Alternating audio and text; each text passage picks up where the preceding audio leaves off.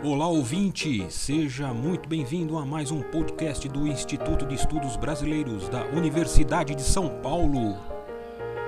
Instituto especializado e sede de acervos importantes de muitos artistas e intelectuais.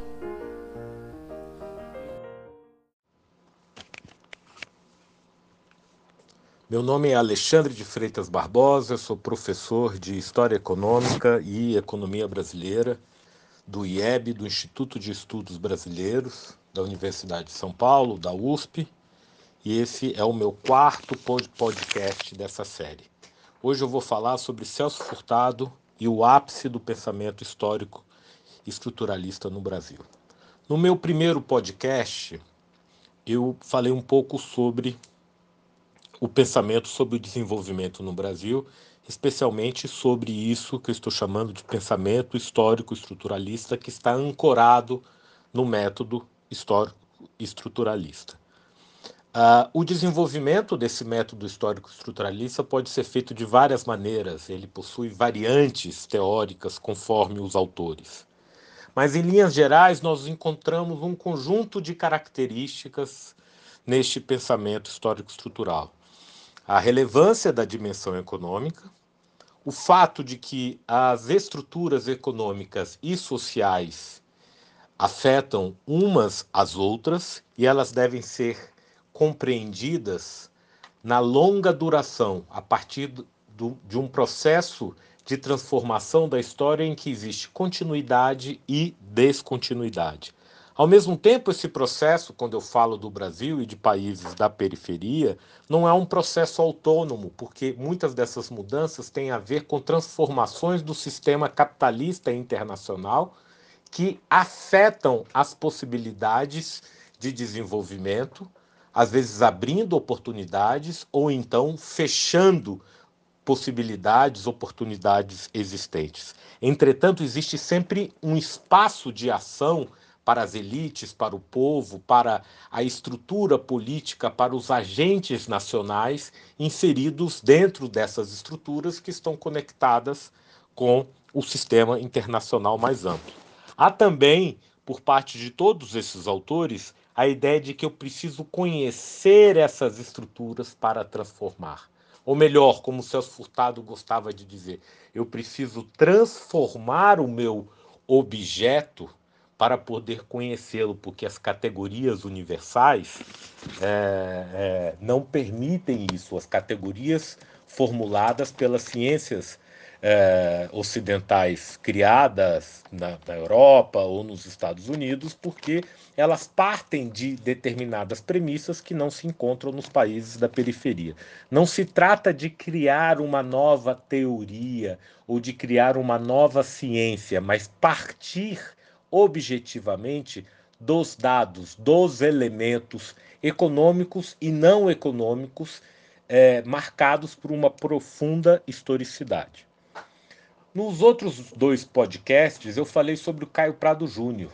No primeiro deles, falando como Caio Prado Júnior é uma espécie de abridor de caminhos desse pensamento histórico estrutural com seu livro importante Formação do Brasil Contemporâneo. Aqui eu vou tentar desenvolver a ideia de que Caio Prado é o ápice desse estilo de interpretação do Brasil, histórico-estrutural.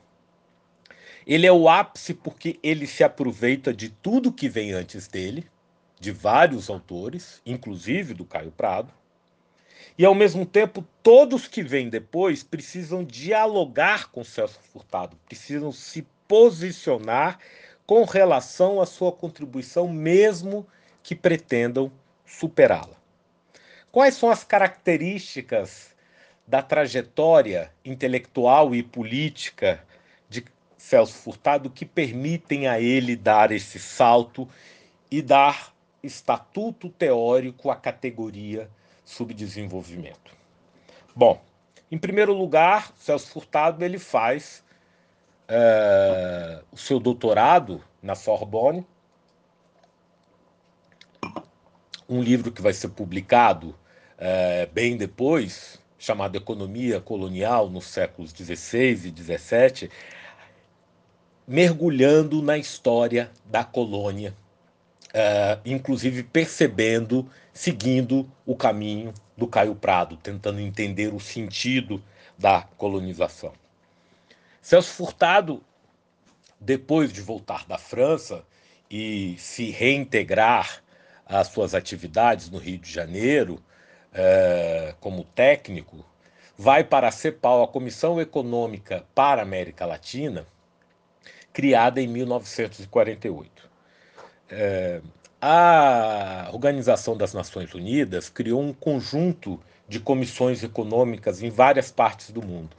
A, a seção latino-americana foi a única que gerou um pensamento original, que não apenas analisou os dados econômicos, mas a partir dos da coleta de dados empíricos mostrou como a teoria econômica não dava conta da realidade específica desses países.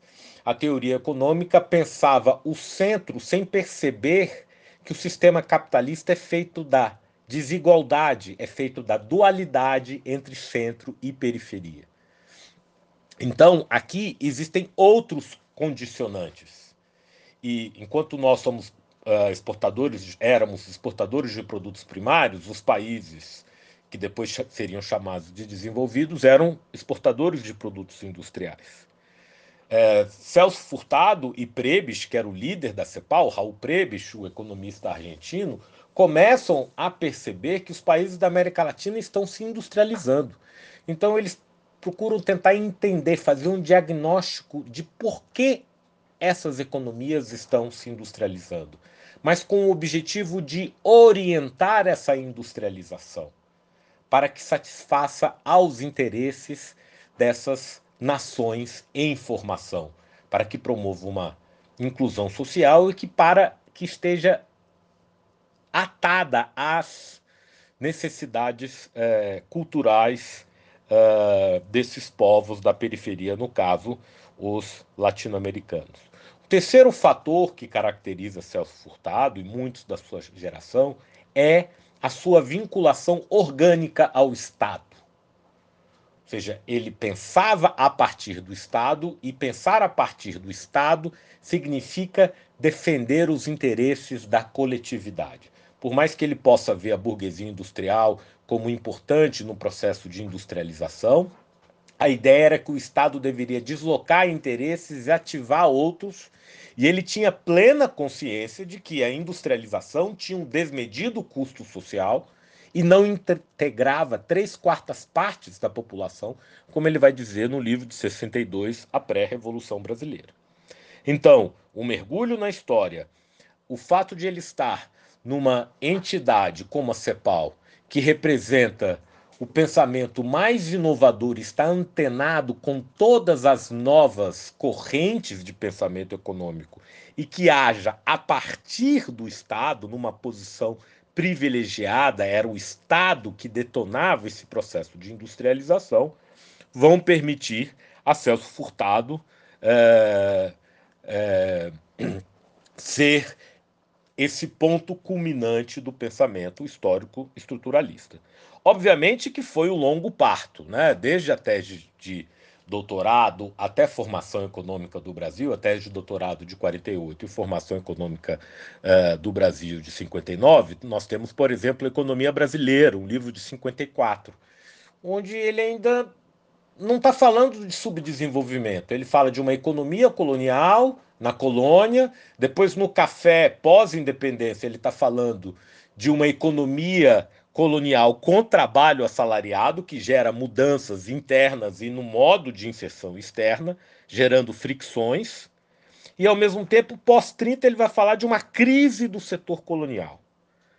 Ou seja, e tem inclusive uma página em que ele fala de países desenvolvidos e subdesenvolvidos sem realmente conseguir penetrar na, na, na, nas diferenças entre esses dois países, diferenças que, na verdade, compõem uma totalidade.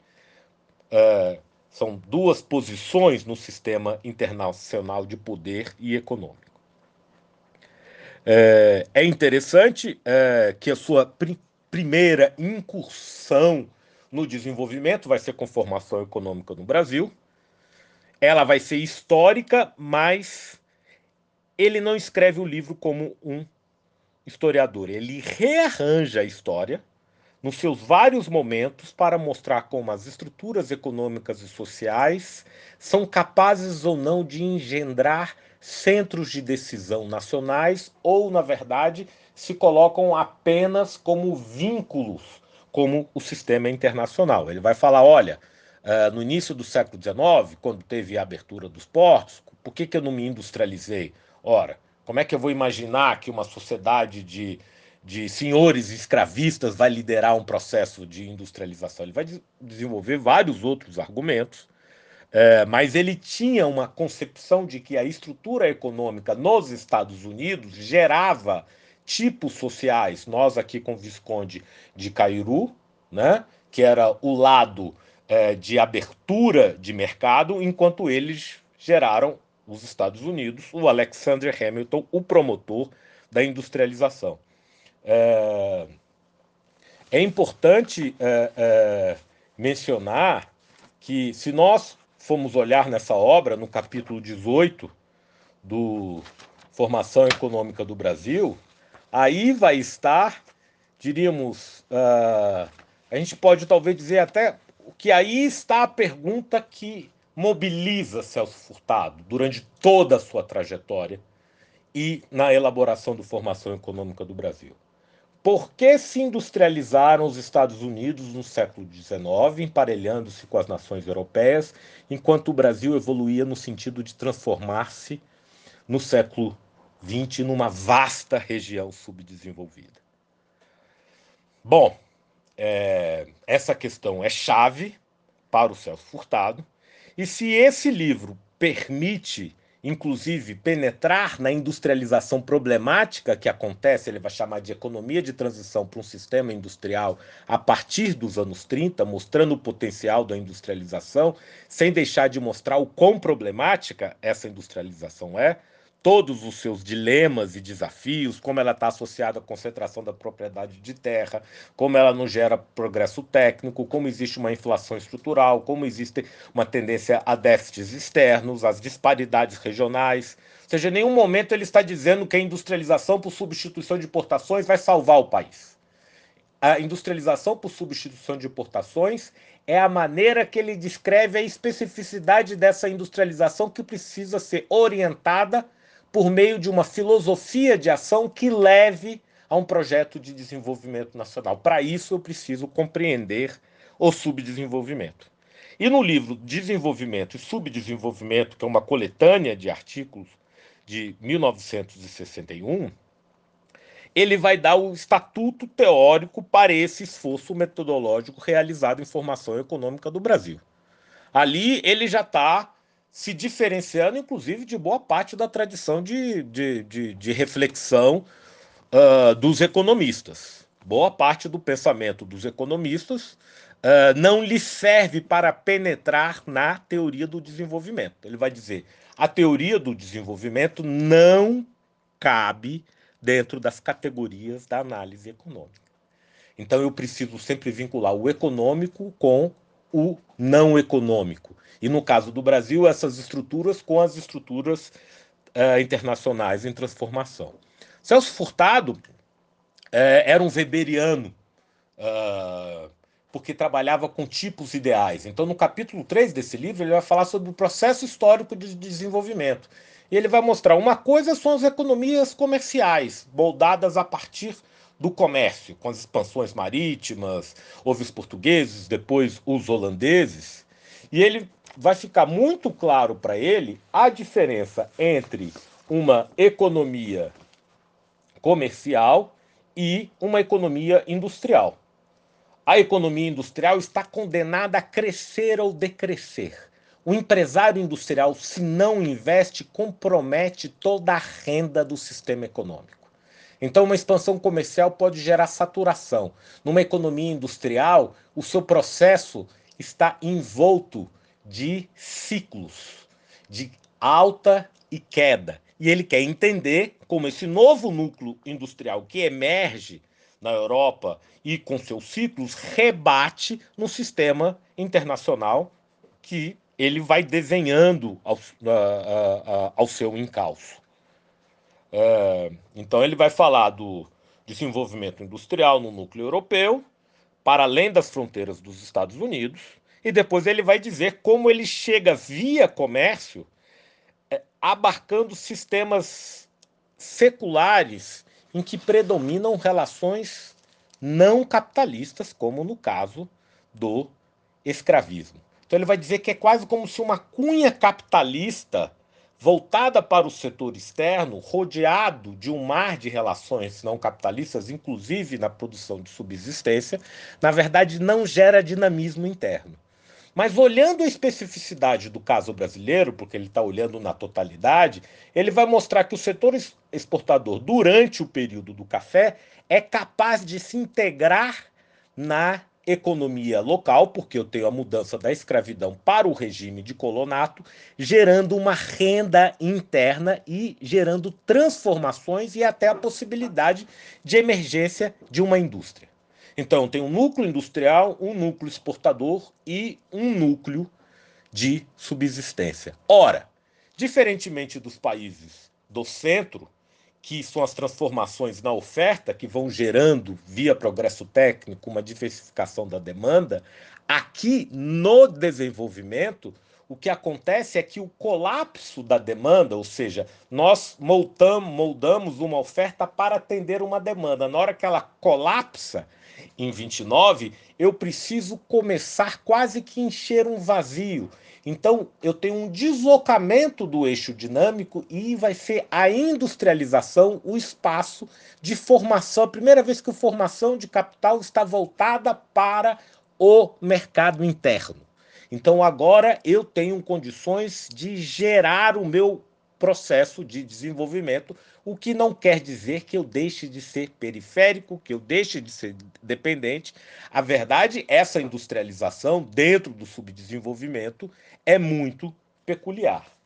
É por isso, então, que nesse, nesse livro, que é um marco do pensamento brasileiro, ele vai dizer que o subdesenvolvimento requer um esforço de teorização autônomo, eu não devo fazer um raciocínio por analogia, mas um raciocínio por contraste. Não nós somos subdesenvolvidos, seremos como eles desenvolvidos, porque na verdade os desenvolvidos, na verdade, uh, uh, não tiveram que passar por uh, um subdesenvolvimento antes. Eles se colocam acima, no centro, e nós na periferia, o que poda, limita, constrange, altera as nossas possibilidades de desenvolvimento, inclusive a nossa estrutura uh, social e política. Isso exige, então, a industrialização e um conjunto de reformas, inclusive do Estado e da sua estrutura anacrônica, que deve empolgar diversos segmentos da sociedade para que essa industrialização possa reduzir desigualdades sociais, é, regionais e redefinir as relações com o resto do mundo. Então, nós podemos dizer que, se no uh, formação econômica do Brasil e no desenvolvimento e desenvolvimento nós temos aqui o núcleo de uma interpretação, essa interpretação está vinculada a uma utopia do desenvolvimento nacional que só pode ser realizada por meio de um projeto coletivo. E esse projeto coletivo uh, ele apresenta no livro Pré-Revolução Brasileira, onde ele mostra que de 30 a 60 eu tenho um processo de desagregação da economia nacional e, ao mesmo tempo, uma maior complexificação da economia, permitindo gerar centros de decisão nacional. E aí, então, em 1962, quando ele é, está liderando a Sudene, antes de ele é, estruturar o plano trienal, que é um plano de estabilização, de desenvolvimento e de reformas de base, em 63, quando João Goulart é uh, assume agora como presidente e não mais como presidente de, de é, num regime presidencialista, ele vai se colocar a seguinte questão: abriremos uma nova fase de transformações qualitativas em nossa formação de nação continental ou caminharemos para uma cristalização da estrutura já estabelecida? O que é interessante é que nós cristalizamos a estrutura já estabelecida e o país se transformou no país capitalista mais desigual e dinâmico nos anos que su se sucedem ao golpe, golpe este que envia Celso Furtado exilado na lista dos 100 primeiros caçados. E aí então que nos seus diários intermitentes, lançado pela Companhia das Letras em 79, que ele vai falar. Como renunciar a qualquer ideia de fazer política, como pode pensar esse homem público que sempre se colocou é, a partir do Estado como um espaço para fazer reformas e para gerar um projeto de inclusão e de transformação das estruturas. Mesmo exilado, Celso Furtado, sem poder atuar politicamente, ele vai dar um salto teórico ou seja, ele vai perceber que o desenvolvimento que tanto ele acreditara transformou-se num mito que é um prolongamento da ideologia burguesa do, do progresso.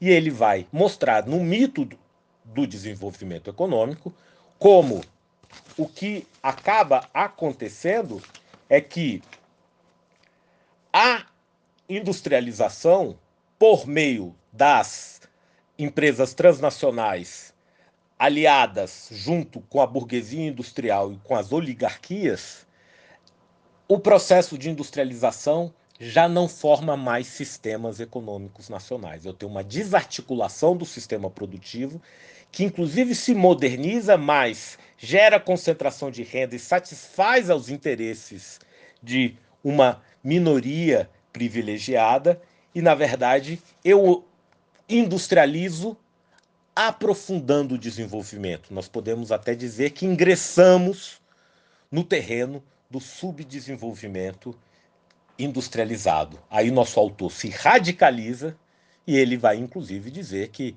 toda economia subdesenvolvida é necessariamente dependente. Se não conseguir sair deste perímetro da dependência, ela pode, no máximo, aprofundar o seu subdesenvolvimento, aumentar as desigualdades e viver uma profunda heterogeneidade social.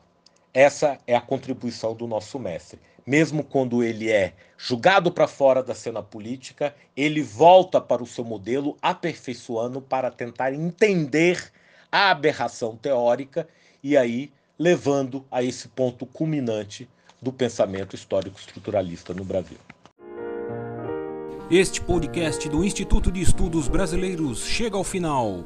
Esperamos que tenham gostado e em breve retornaremos com um novo assunto para você.